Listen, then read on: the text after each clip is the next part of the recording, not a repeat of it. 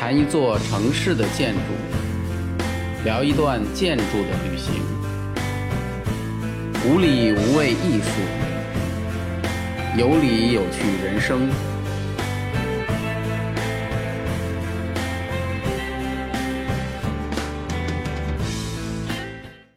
大家好，我是建筑师高强。大裤衩呢遭遇了火灾，除了表面上的查处，是否还有更深层次的问题呢？那么对于火灾呢，大家其实都不不会陌生。据我了解呢，二零一五年我们国家因为火灾死亡的人数实际上是达到了一千七百四十二人，而且这还是一五年比一四年火灾次数大幅下降的一个结果，啊，说明我们一五年的这个防范火灾的工作成果是比较显著的。那么曾经在二零一零年十一月十五日，上海发生过一起震惊全国的高层住宅火灾事件。损失很大，有五十八个人遇难，啊，那么事故的起因呢，是因为几个所谓的无证焊工违章操作所引起的，啊，那么当时是我印象当中，当时那个楼就是他在施工，外围包了很多的围挡，啊，然后这个焊工们在外面去焊东西的时候，把这个围挡给引燃了，然后结果整个的楼就变成了一个灯笼，就外面整个都着了，啊，那么里面的人都没有跑出来，很多都是这个退休的老师。啊，非常的这个，非常的遗憾，啊，那么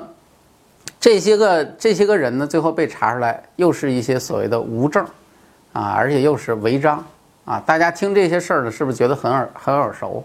因为这些年来啊，什么这个临时工啦、无证人员啦，是大家最熟悉的了。甭管出什么事儿，肯定是这些人出来，啊，都是他们干的。那么这些人基本上都快变成人民公敌了。不过这些事儿呢，和大裤衩的火灾一样。这些真的是事故的原因吗？面对这些火灾，建设部呢也进行了一系列有关设计的消防的调整，啊，但是呢，着火的事情其实是千差万别的，就原因很多。一些固定的条条框框就可以解决所有的问题了吗？是否我们设计当中符合了所有的消防规定，我们就不会再有问题了呢？啊，其实大家可能不知道，在咱们国家的建筑设计中，消防规范。是卡的最严的规范，啊，除了非常少少数的那种丧心病狂的开发商敢去触碰这种消防规范以外，没有人会去违反它。包括设计院本身，设计院最怕的就是违反消防规范，因为这个事情的责任非常大，啊，但是这样我们就不着火了吗？很显然，我们一样在烧，啊，那么从央视大火这个事件当中，我最奇怪的其实是像央视这样的单位，最后竟然用的是不合格产品。啊，找的是没有资质的燃放公司，啊，这个实在是太不符合常理了。如果说是一个普通的民办企业，啊，土的要死，穷的掉渣，什么都不懂，我还能理解，因为没有钱嘛，所以就用最次的。啊，现在不是啊，我最有钱，盖了一个最贵的楼，花最多的钱，查出来呢，却是这样的一个结果。那么这是消防问题吗？这是材料问题吗？我觉得这是一个管理问题，这是一些制度问题，而且这更是系统的问题。就像今天的咱们的反腐，中央自打开始反腐，就赢得了全世界的关注。我记得之前去法国旅游，啊，我们那个当地的法国的导游，一个生活在法国的台湾人，还对这届政府的反腐给予了非常大的肯定，啊，因为他经常会接触到那些出国买手表都论达的那些官员，啊，所以他们就很关注，啊，但是问题是反腐与防治腐败，我觉得还是有一段差距的。真正的通过制度性的方法来杜绝腐败的发生，这个才是最难的。消防问题也是如此。大家没事儿回家看看自己家的小区，你看看自己住的楼，想象一下，如果真的着火了，你觉得你能跑出去吗？有多少个楼，它的消防防火门它都是打开的，甚至于堆满了杂物啊！如果真的着火的时候，这些消防通道它能起到作用吗？啊，那么着火的事情，我们就说这些。啊，一个普通的办公楼引出了色情，遭遇了大火，业主单位因为这些事儿又陷入了腐败风波。在这个时候，有人就跳出来说了：“你们知道这是为什么吗？”啊，其实我可以用一个原因来解释所有的这些事情。啊，这个比库哈斯还深。什么原因呢？这些人就讲了，是因为央视大楼的风水不好。这话大家觉得是不是很耳熟？比如说你特倒霉的时候，就会有人说：“哎呀，你的命太不好了。”等你好的时候，有人又会出来讲这个家伙命太好了，啊，这正所谓评书里面我们经常听到的一句话，叫时也运也命也。那现在有人讲大裤衩风水有问题，所以啊，大裤衩的命好不了，啊，比如为什么说央视会着火呢？说是大楼采用通体的玻璃幕墙设计，容易犯所谓的光煞啊，就是光照过来怕，容易引起火灾。还有的说呢，说那个配楼的造型本身长得就像个火炉，我觉得这也挺逗的。说配楼本身就像一个炉灶，所以呢就很容易着火。再比如呢，就是央视偶尔会出现一些男女之间的丑闻啊，这个我们也知道，某些所谓的主持人也好，或者明星也好什么的，会出来一些丑闻、花边新闻、绯闻啊。那么其实对于央视这种性质的单位来说，我觉得其实很正常啊，娱乐圈不就那样吗？啊，但是人家说这是由于大楼的造型过于怪异而导致的，啊，那么这样造型的一个建筑物，桃色新闻肯定多，啊，另外呢，再加上大楼本身还有色情意义，容易导致楼内的人乱搞男女关系。除了这些意外之外呢，还有所谓的各种各样的煞影响大楼，啊，比如说大楼中空就叫做穿心煞，大楼的悬挑又叫做悬空煞，啊，就等等还有很多很多的。不知道这个库阿斯听到这些问题如何如何理解？因为他反正从来没有对此表达过意见。不过从现代建筑发展的方向来看，啊，我觉得风水大师们如果不赶快调整你们的思路，估计以后这个行业可能也没那么好混了。为什么我这么说呢？其实风水这种理论是中国古代流传下来的，古代也没有这么多的高楼大厦。更别提现在这样的建筑，我估计就算是古代的疯子也想不出世界上将来会能建出把房子建成这样。那既然是这样，那我就有一个疑问了：既然从来都是用来分析评价那些古代的民居民房，充其量也就是两层楼甚至三层楼的这样房子的一些理论，凭什么可以用来解释现代的建筑呢？啊，我这么说肯定会有人跳起来说，我那个是适用于所有情况的理论，是宇宙真理，我才不怕你什么现代不现代的，一切通吃。啊，到了外星人建筑那儿，我也可以用这个东西来解释。可是问题是，这世界上有通吃一切的真理吗？啊，当初连那个牛顿定律最后都被爱因斯坦给否掉了，可见所有的道理、所有的真理，它应该都是有一个前提条件的，离开了这个条件，就很可能不成立了。而不讲任何条件的道理，可能都是不科学的，啊！不过比较悲哀的是呢，我们现在其实大多数人都是很相信这个东西的，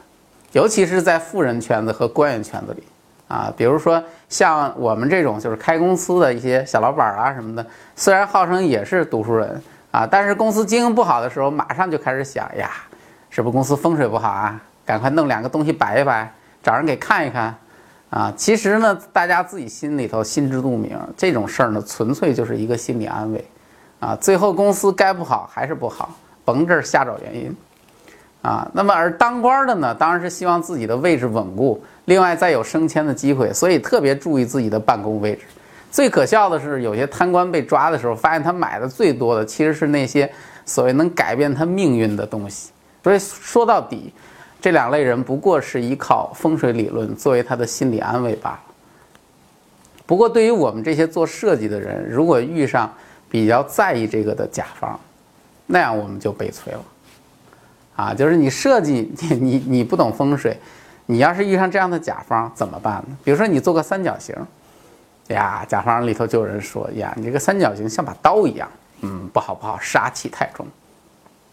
你做个弧形，哎呀，他又说，呀，你这个，你这是个弓嘛？这叫什么反弓之水？我这个东西的位置可不能瞎摆。我曾经遇到一个甲方，我们设计的别墅里面用了一些文化石，啊，其实本来这是一个再平常不过的事儿。我们今天看很多的别墅也都有这个石头，结果我们的甲方领导说不能用，说文化石这个东西有问题。我说什么问题？我说文化石不很常见吗？这个国外的别墅里头都是有很多都是文化石，包括这种自然的石块。甲方领导说不行，说文化石这种东西长得就像肿瘤一样，你用它会让住在这里的人长肿瘤的。哎呀，说这个话的这个甲方呢，其实也是一个号称什么什么什么的一个优秀的青年企业家，结果搞得我当时真的是无语啊。那么如果说风水问题带有太多的不确定性和随意性的话，那么建筑设计一般来讲其实是非常讲逻辑性的，啊，说白了这是一个有关工程的科学问题，啊，那么像大裤衩这样天马行空的建筑方案，又为什么能够打动评委，获得方案竞标的第一名呢？而且当时央视邀请的国外十家啊非常知名的建筑设计公司当中，很多都是在国际上非常牛的公司。啊，比如说像什么 SOM 啦、KPF 啦什么的这些，虽然当时库阿斯在国际建筑界是绝对的明星，因为他在前一年刚刚获得普利策克奖，啊，那是我们建筑界的诺贝尔。不过由于他之前其实并没有做过什么特别有名的高层建筑，啊，因为我们知道那个奖，其实他颁布给的这个对象，他是颁完了之后，当然他就变成了一个国际的这种建筑大师，啊，等于是给了一个认可。啊，但是他颁布的对象其实很多都不是凭借做什么高层建筑、大规模建筑出名的啊，他们都是有自己的思想体系、理论体系，所以其实库阿斯之前没做过什么特别有名的高层建筑，当时人们也没觉得他一定会胜出，啊，反倒是其他的很多公司啊，已经都做过很多很多的高层，而且有这个非常专业的这种啊国际化的这种公司。啊，那比如说当时做的这个上海的金茂大厦、世界贸易中心的设计公司等等，都在这个名单的里面。所以开始的时候，好像其实很难预料谁最终能够获胜。那么最后到了提交成果的时候，当时把各家公司的方案模型摆在一个展厅里的时候，大家进去看，当看到库哈斯的方案的时候，大家都被惊住了，因为之前从来没有人这么做过啊，这个是一个真正的创新之作。啊，当时的评选规则是每位评委都要选出三个令他们满意的方案。我想，正是这个规则帮助了库哈斯。那是因为在常规情况下，如果每位评委只能选择一个方案，啊，我觉得很难说大家都会选择库哈斯的方案。啊，因为只有唯一选择的时候，有的人也许会选择一个比较激进的创新的方案，但是也有人一定会选择相对保守的方案。所以在这种规则的背景之下，评委选了三个备选方案，而且这三个方案严格上来说就是不需要评委去排序的，你就是提交三个就 OK 了，啊，那么在这个交上去之后去统计票数，所有的方案当中只有库哈斯获得了全票，啊，是名副其实的第一名。这个结果提交给央视之后，央视就迅速确定了库哈斯的方案为实施方案。当时其实央视是有。选择余地的，因为他搞的是竞赛，啊，不是说你第一我就一定要用你，啊，但是我觉得央视最后相信了专家，啊，相信了专家组的他这样的一个眼光，啊，那么当时央视肯定没有想到这个建筑后来会弄出那么多的事情来，反正大家就开开心心的签约了，这个签约是很轰动的，库阿斯得到了这个世界上所有建筑师都梦寐以求的项目，那么评委的选择就都是由于这栋建筑颜值高吗？啊，我我只能说，如果是领导啊，或者是外行选方案，基本上都是靠看颜值。不过这个事情放到这些专家评委这儿就不行了，毕竟人家是专业人士嘛。你说你弄个造型就把我们给唬住了，这怎么可能呢？我们又不是小孩子。事实上，这栋建筑是典型的，明明可以靠脸吃饭，其实凭的是实力。啊，那么它的实力到底在哪儿呢？啊？不看脸大裤衩是不是一栋真的有内涵的建筑呢？啊，我一定要做一个环形的建筑，非常的一个巧妙，像一个电线杆一样，啊，戳在那儿，非常神秘的感觉。那么什么是解构主义呢？就是真正古的东西还有多少？只有那些钢梁留在空中，看上去就像凝固的闪电，就像一个黑乎乎的怪兽一样。施工的两栋塔楼也是倾斜的，而且后果会很可怕。这个建筑拆掉。